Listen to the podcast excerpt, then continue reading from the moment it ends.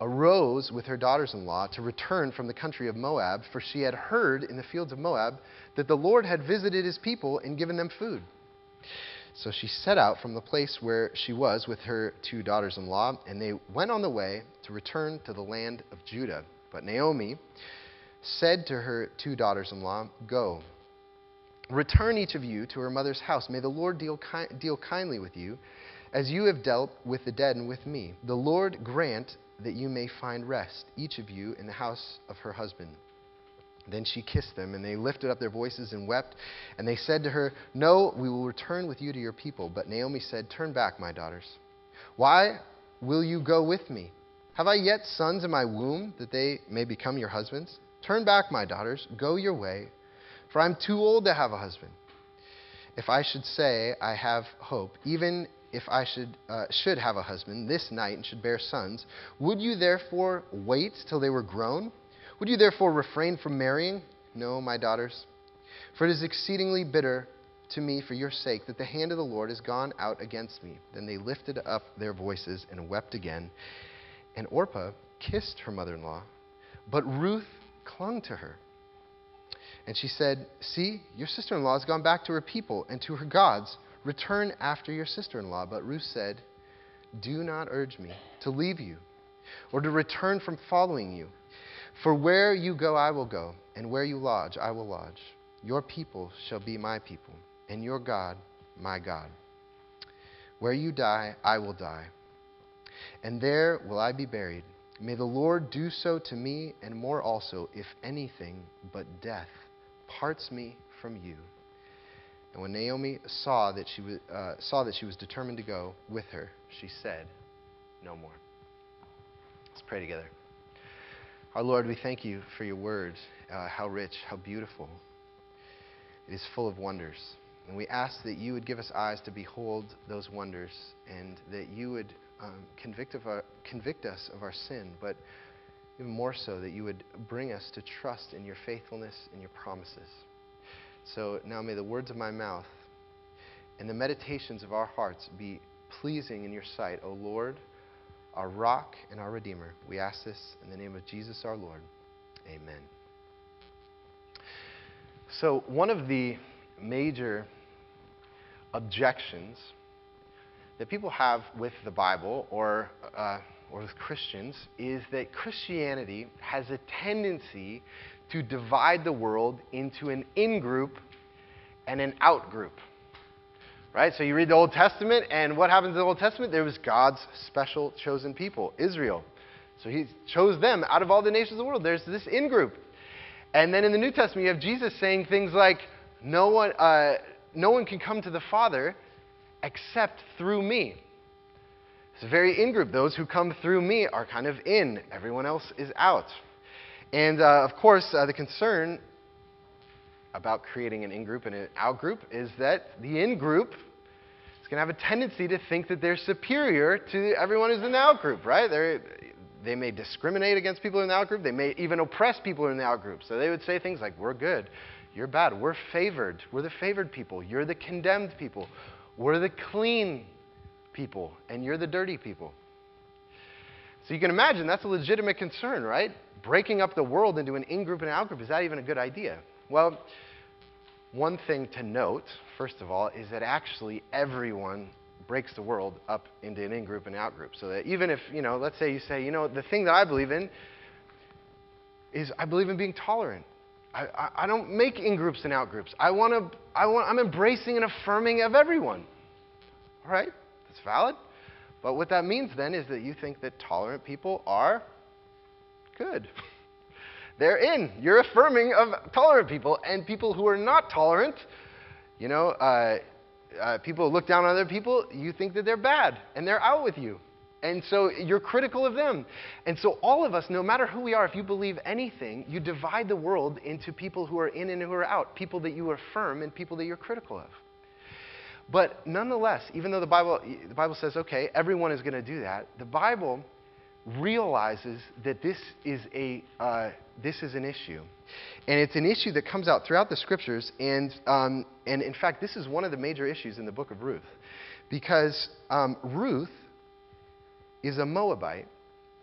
And uh, for an ancient Israelite, the people who were first reading this book, Moabite would have you know, set off triggers of warning flags. Okay, so here's, you know, this is a this is a people group that had been oppressive uh, to God's people, Israel. Uh, you know, they'd had a king that had ruled over them. They worshipped other gods. And even there's a time in, in Numbers uh, 25 where it says that there are all these Moabite women who were seducing Israelite men. So it's like Moabite woman is like big red flag. And so here's a Moabite woman who, in the Bible, in, in this book in the Bible of Ruth, becomes the hero of the story. She is like the quintessential outsider who becomes the one who's beloved by God and honored by God in the scriptures. And so, what the Bible is always doing, it is challenging the boundary lines of who's in and who's out. And it's one of the big questions, always challenging. And so, one of the things that we're going to talk about uh, today is how those boundary lines are blurred, and really, how does God take someone who's far off, a foreigner, a stranger, like Ruth is, a stranger to him, and how does he draw them near? How does he bring them near to him? Which maybe, that may be some of you. Maybe some of you here would say, That's me. I'm the, I'm the stranger. I'm far off. I don't know God. How do I come and be brought in, be brought close, be brought into his inner circle and his inner life? Well, what we call this is a conversion. How does my life be converted to God. And what we see in Ruth in this story is she is someone who's far off. She's an alien, she's a stranger, she's a foreigner, and she comes to know and to trust and to love God. How does it happen? So, uh, to answer that question, we're just going to kind of look at under two headings in this passage. That first, we need to understand the context that a conversion happens in.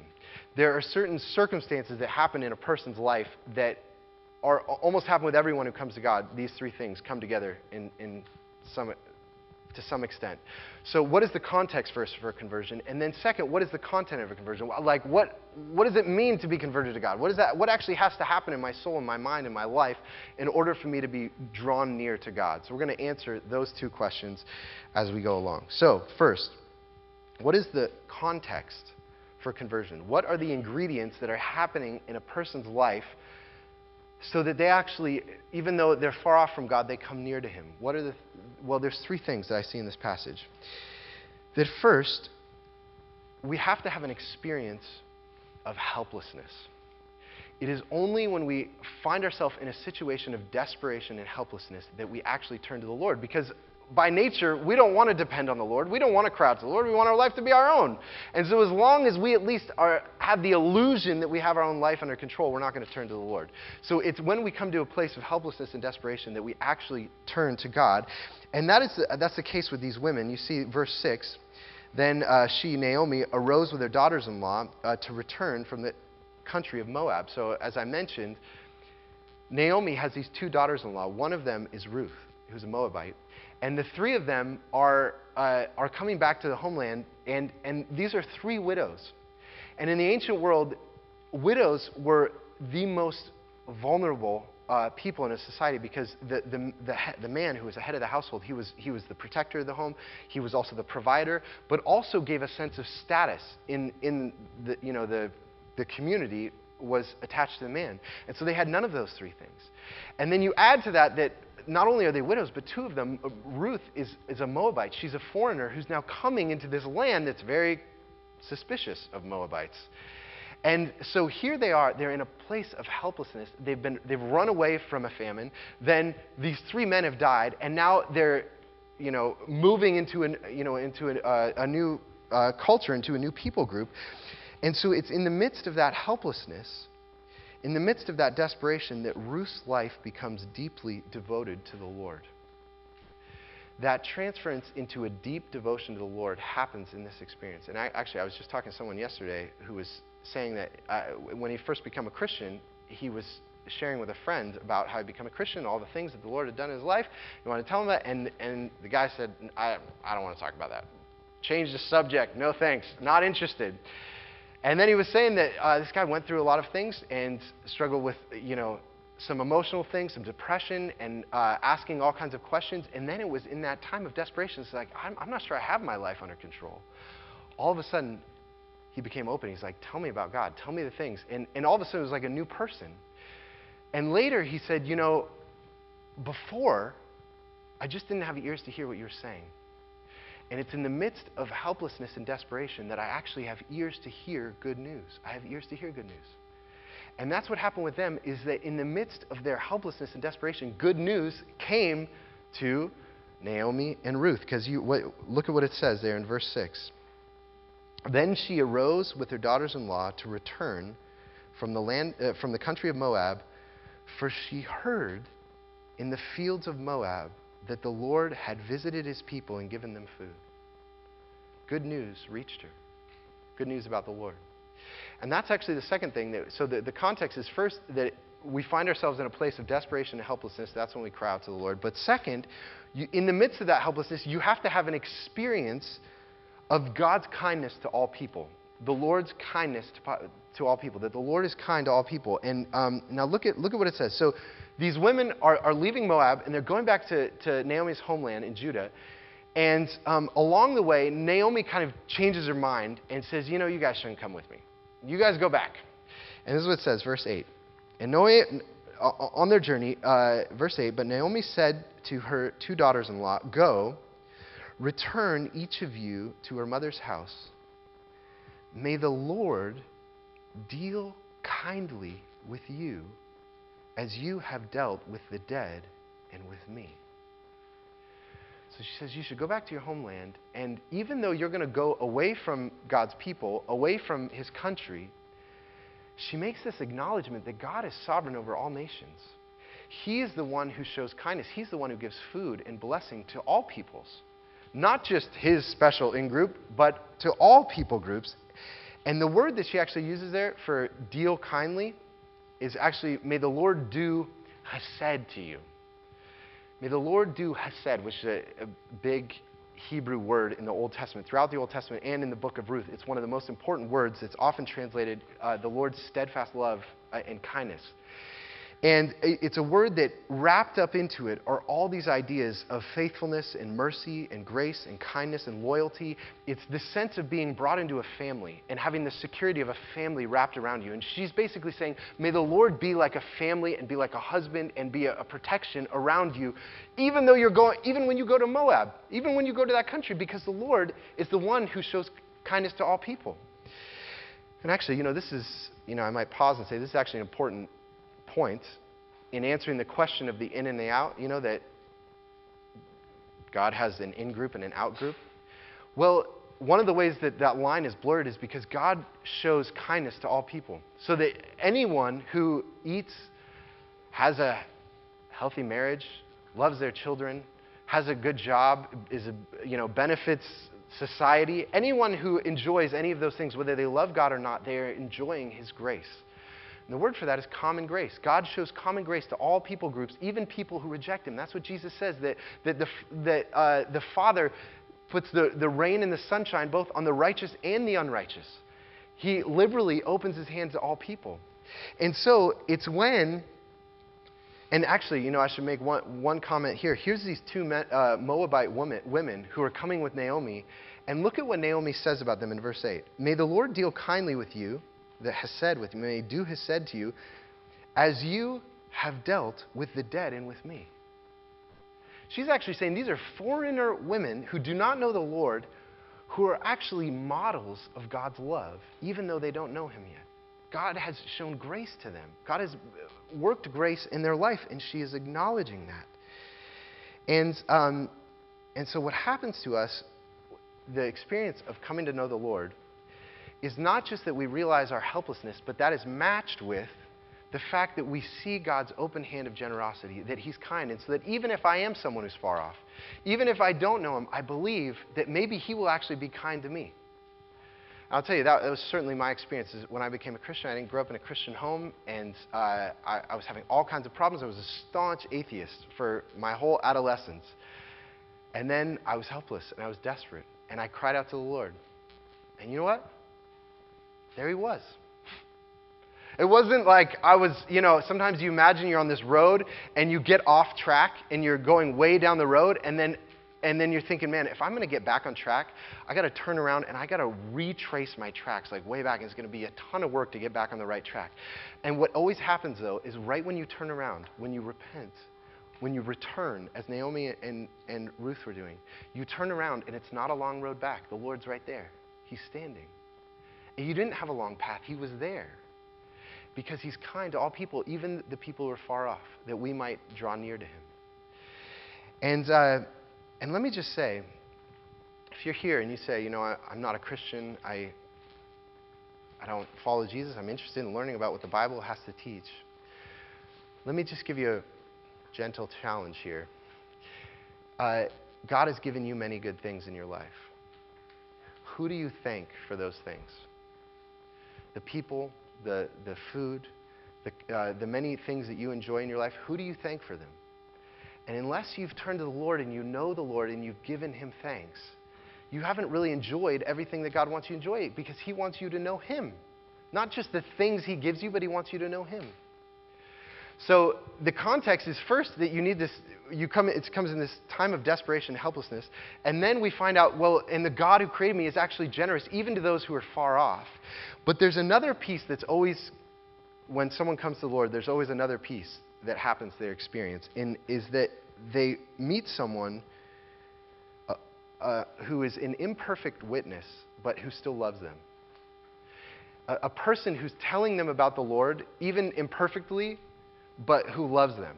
And, and that's always what happens. It's not just enough that you're in a time of desperation and that you're, you're seeing that God is kind to all people, but, but God has to bring someone into your life too. And for some of you, you know who that is, right? It, may be whether you're a Christian or not a Christian, you can picture, oh yeah, God's put that person in my life. I can see their face right now. I know who they are. Or maybe you are that person in someone else's life. But um, what's interesting here, that person for Ruth, as Ruth is coming to know the Lord, she's a Moabite, she's far off, she's coming to know the Lord. That person is Naomi. And Naomi in the story is very complex. She's not just this perfect, you know, Christian person who's gone to church her whole life. She's lived in Moab, you know, for well over a decade. And, uh, and so and she even has, Naomi is struggling with her own faith. She's the one who's going to tell Ruth about the Lord, but she herself, she's struggling, right? It says, look, look at verse 13, in the second half of verse 13, how she talks about the Lord. She says to them, The Lord be kind to you when you go back to Moab, but in verse 13, No, my daughters, for it is exceedingly bitter to me for your sake that the hand of the Lord has gone out against me. She's saying, God's, God is being, uh, God's killed my husband. Uh, I have nothing. I'm, I'm just going to go die. The Lord is angry at me. And actually, it's not true. We're going to find out the Lord's being very kind to her. He has great plans for her. But um, she's not even turning to him in faith. She's actually kind of hard hearted towards him. And, uh, and actually, it even goes on. You can see that it's not only that she's wrestling with her own faith, but uh, she, she's also got some theology that's a little bit off too. She doesn't really know everything about the Lord. You can see this in uh, verse 15. And she, so she's telling these women, you know, Orpah goes back to Moab, and then she's telling Ruth, you should go back to Moab too. And uh, it says in verse 15, and she said, See, your sister in law has gone back to her people and to her gods. Return after your sister in law. says she's going back to her people and her gods. So she seems to have an understanding that all the little people groups each have their God that dominates that little people group, instead of understanding there aren't other gods, there's one God who's the Lord over all. But she says, you know, you go back to your gods, I'm going to go to my God. So even theologically, she's got these weird ideas going, and yet the Lord uses her. And it is through her that Ruth comes to trust in the Lord and to embrace the Lord, even though Naomi is imperfect. And that's, you know, that's one of the things I love about the Bible the characters are never this pristine kind of, uh, you know, religious people. They are a mixture. They have sins. They say the wrong things. They're, uh, you know, and a, a, lot of them you read and you say, you know, I'm not, especially in the Old Testament, you say, I'm, I'm not sure I want to be like these people. And yet God uses them for his purposes um, because that's the way the Lord works. And the thing that happens, despite all of Naomi's quirks, the thing that was so compelling about her to Ruth was what? It was her love. She was loving. And listen to these words. This is, in verse 12, this is uh, Naomi's longest speech in the whole book. the, and the narrator has been t- talking about Ruth and Orpah as, as her, her daughters in law. And then look, what does she say? Verse 12 Turn back, my daughters.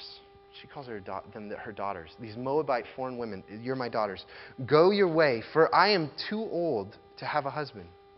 If I should have hope, even if I should have a, a husband this night and should bear sons, would you therefore wait till they are grown? Would you therefore refrain from marrying? No, my daughters, for it is exceedingly bitter for me for your sake that the hand of the Lord has gone out against me. And so, three times she says, These are her daughters. And here's a woman who's by herself. Her husband's died, her sons are died. She's um, traveling, resettling in a homeland. And these are the only two people she has in her life. And what does she do? She says, I want what's best for you. As much as you're the only possible security I have in my life, I want you to be secure. Go back to the place where you can find a husband and someone to protect you and to care for you. And it was because Ruth saw that love in Naomi, even though Naomi was struggling with the Lord herself, that love compelled her. And she said, I'm not leaving you, I'm staying with you. And it's really, you see, it's these three things that come together. We experience a sense of desperation, the real desperation that we have in our own life. And then we see that the Lord is kind to all people, even those who are far off. And then He puts a person in our life who's generally imperfect, but who loves us. And it's in those three things come together that we turn to the Lord and we become deeply devoted to Him. And so, what does it mean then to become deeply devoted? If that's the context, what is it actually? What is a conversion? What's the content of a conversion? And I want to highlight two things from this passage. That a conversion means becoming dead to yourself and therefore becoming alive to God's love. Becoming dead to yourself and alive to God's love. And I'll tell you, you know, for many people, they understand that the Christian gospel is that Jesus died on the cross so that we didn't have to die. He died for us, so we don't have to die. But the reality is, actually, when the New Testament writers talk about it, they never talk in those terms. They always say that Jesus died on the cross so that we can die with him. And therefore, we can also live with him. We share in his death. And the image of death is important in these passages. You may be picked up that it talks about death a number of points in this. And uh, in this passage that I just read, where Naomi says, Why are you going to come with me? If you come with me to my homeland, it's not like I'm going to have some more boys and they're going to grow up and you're going to marry them. You're not going to find any husbands. You're not going to find any security. There's all kinds of questions with coming with me. You should go to Moab where there's security. And, uh, and she's saying that basically, coming with me is death. You stay with me, you're going to die. And, um, and I love this next line where Orpah and Ruth are confronted with that question. To go with Naomi means to die. And this is what it says Then they lifted up their voices and wept again. And Orpah kissed her mother in law. So she kissed her goodbye. She left. But Ruth clung to her. Ruth clung to her. I'm going to go and die with you. And there's this huge uh, distinction uh, between them that, that even though Orpah, she's impressed by God, she even appreciates Naomi's love, is unwilling to take the risk, to take, uh, t- and she chooses the path of security. And then Ruth makes this beautiful speech. This is one of the most beautiful speeches in the whole scriptures, right, right here, verse 16. But Ruth said, Do not urge me to leave you or to return from following you. For where you go, I will go. And where you lodge, I will lodge. Your people shall be my people, and your God, my God. Where you die, I will die, and there will I be buried. May the Lord do so to me, and more also, if anything but death parts me from you. And she says, My only life, the only thing I have, I have nothing. There's no security in Moab. Even if I'm going to die with you, it is my only life. It is my only hope. And she clings to her and she binds herself to her. She loses her freedom and she, and, and, uh, she says, Your people will be my people. I'm going to go with you to the grave. Your God will be my, my God. And what she's saying is to go back to Moab appears to be life, but it'll actually be death.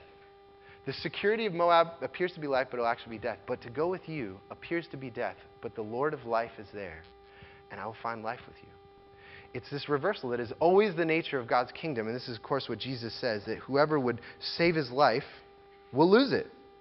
But whoever loses his life for my sake will find it. Now, let me just say many of you know what that means to die to yourself.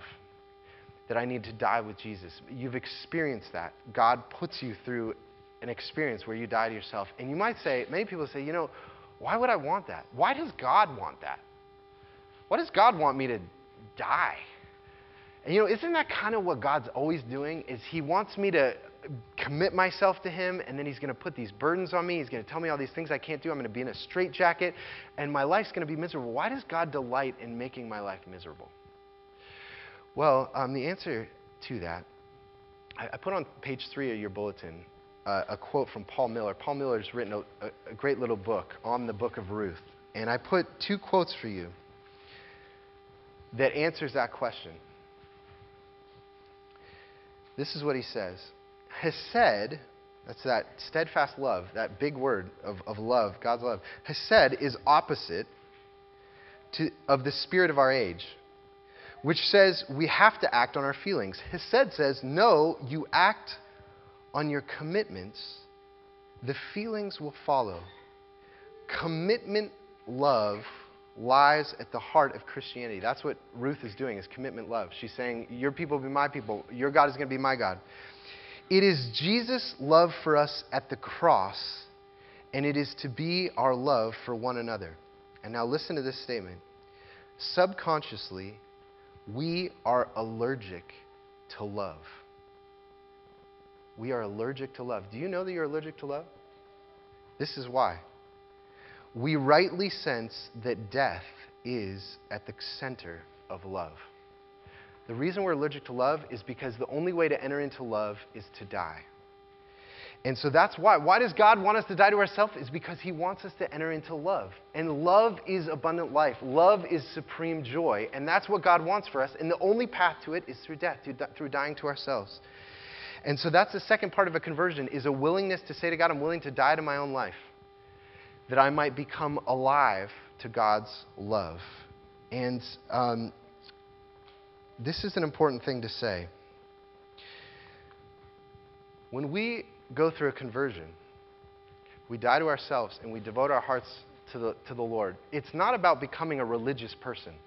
I think that's what many of us think is if I, if I become a Christian, that's what it's about, is becoming a religious person. No, it's really about having your life centered around love. It's becoming not allergic to love anymore, receiving the love of God, having a capacity to actually embrace that God forgives us, that God shows us grace, that God provides for us, that God hears our, hears our prayers, and learning to be loved. And then, as a result of, as we're learned to be loved by God, we learn to love others. And our, our very life of everyone we meet is defined by love. That's what a conversion is, is being turned from a life of isolation and independence, that I don't need anyone, and I'm sufficient for myself, and being converted to a life that is a dependent love on God's love. And when that happens, it transforms you. And let me just say that if you say, you know, I don't want death or suffering, I don't want to die to myself, what you're saying is, I don't want love in my life. If your heart is hard towards that, resistant towards dying to yourself, you're saying, I don't want love in my life. And because, let me just tell you, if your life is not about love, uh, you will be alone. You will be independent. You will say, I don't need anyone. And you need to know that isolation, that kind of isolation, is the very essence of what hell is. You're asking for hell. And that life is to die with Jesus. And that's where abundant life is. Do you know that? And uh, Love is a tremendous loss of freedom. And I know that for many of us, we are running away from being bound by God, being bound by people. And what Ruth is showing us to be bound by God, your people will be my people, your God will be my God. I can't go anywhere until death. She is showing us that this is actually where true life is. But you know, how, one of the questions is like, how can I trust God to do that? To die to myself and say, I'm not going to be independent? How, how can I trust God enough? How can I know that He's that good? Well, you know, we read this, this statement from Ruth, and we're like, what love? She's going to go with Naomi until she dies. We say, what beautiful love. But let me just tell you, there's a greater Ruth in the Bible. Because Ruth said, the only thing that will separate you and me, Naomi, is death. But listen to what Romans 8 says. For I am sure that neither death nor life, nor angels, nor things present, nor things to come, nor powers, nor height, nor depth, nor anything in creation will be able to separate us from the love of God in Christ Jesus our Lord. Ruth says, I will love you until death separates us. Jesus says, I will love you through death, so that not even death can separate us. There is no love like that in the universe.